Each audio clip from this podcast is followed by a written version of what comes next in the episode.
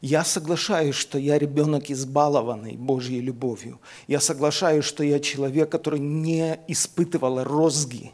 Бог меня не бил. Всю свою жизнь я, я живу в окружении абсолютной Божьей любви, милости, защиты. И потому я этой стороной Бога восхищаюсь. Но я уверенно могу сказать, что как эта сторона Бога – отчасти открыта и понятна мне, и она меня изумляет, приводит в трепет и благоговение перед Богом, в такой же равной мере есть другая сторона Бога, о которой хотелось бы сегодня поговорить. Это Бог, который может гневаться. И даже вот когда ты размышляешь о Его гневе, ты понимаешь, что знаете, мы вот так, даже наказал ты ребенка, и он там плачет, и у тебя уже душа плачет, и ты, и ты уже ищешь, как с ним там помириться. То есть мы, мы быстро, вспыхиваем мы здесь же быстро и, и хотим поправить ситуацию. Я смотрю, когда Господь гневался, он 40 лет, 40 лет сказал Израилю, и он не меняет своего решения. 70 лет в Вавилоне будете – и то есть это не просто эмоциональные всплески. Если это гнев, это гнев. Он накапливается долго, и он удерживается долго. То есть страшно впасть в руки Бога живого.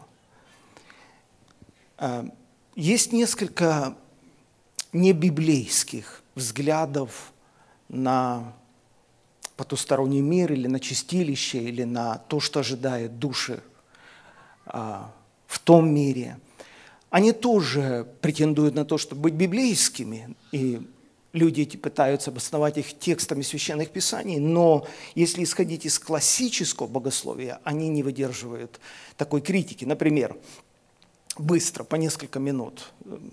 Римо-католическая церковь учит, что душам, которые совершенно чисты на момент смерти, разрешают войти в небеса, а душам, которые не чисты или не до конца чисты, эм, не пускают в небеса, поскольку они нуждаются в дополнительном очищении, и им нужно войти в место очищения. То есть это учение о чистилище. И есть текст в 12 главе книги Маковейской, это не каноническая Библия, я думаю, это одна из причин, почему эта книга не вошла в канон и не содержится в канонической Библии, потому что там есть конкретный текст о человеке, который молился за умерших, который верил, что нужно молиться за умерших, который понимал и даже деньги собирал в Иерусалиме и просил молиться об умерших, чтобы там поменять их участь. То есть это целое учение, и, и католическая, Римо-католическая церковь спекулировала на этой теме, собирали большие финансы с населения Европы, и как вы думаете, за какие деньги такие храмы возводили в Средневековье?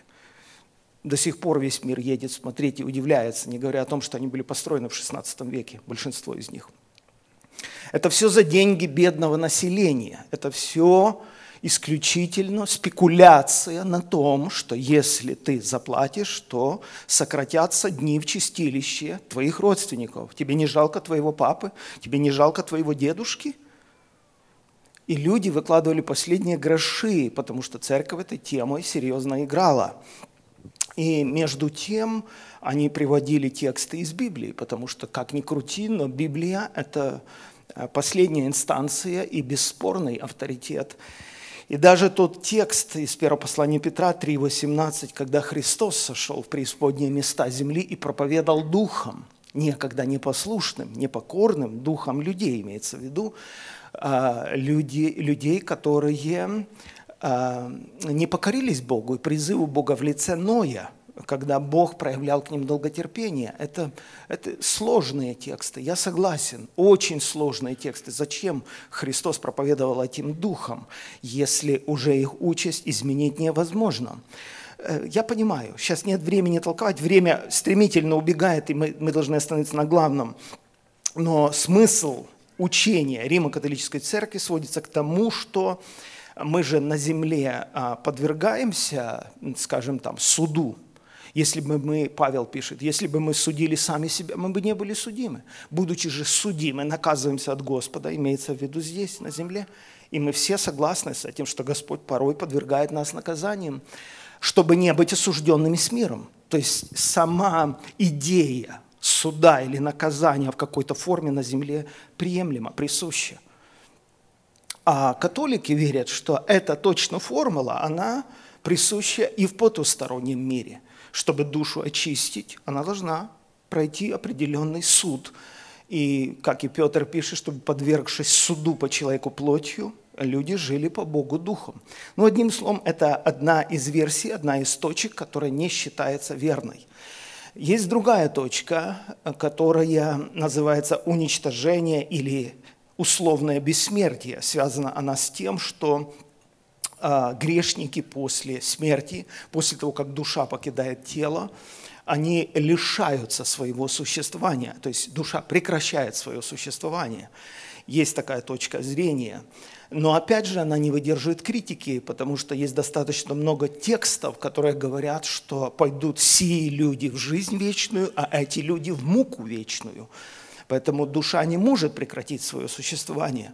Есть и такая точка зрения, что бессмертие является условным. Якобы только Бог обладает бессмертием, а человек не обладает бессмертием э, учат, что душа человека обретает бессмертие, когда она принимает Христа, когда она рождается э, свыше, а до этого душа мертва, и, следовательно, если человек в таком состоянии умирает, его душа покидает тело, то он не обладает бессмертием, что тоже не является библейским учением, не является библейским учением. И на эти вещи приседать нельзя.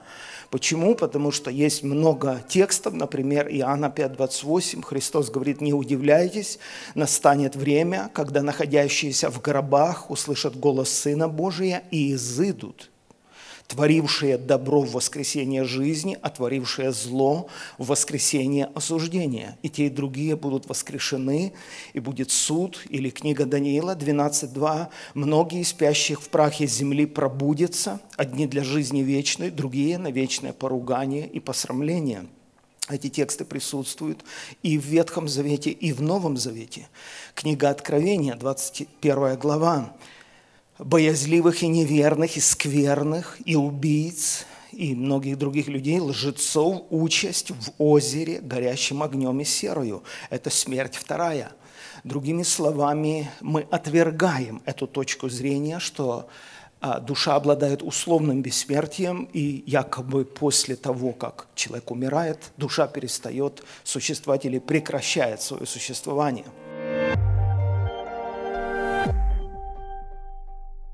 Зрелая личность – это человек, который умеет строить близкие отношения.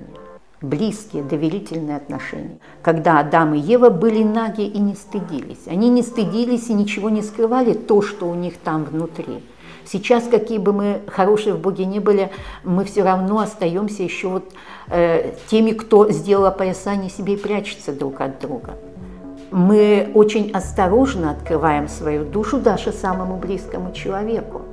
И вот это очень важная задача развития личности – становиться ближе к тому, кто рядом с тобой. Ближе не только физически, не столько физически, конечно, а ближе душевно. То есть не бояться открывать то, что у тебя там, не бояться признавать свои ошибки, не бояться говорить о своих неудачах и делиться своими радостями. Вот это характеристика зрелого человека, умение строить близкие отношения с другим.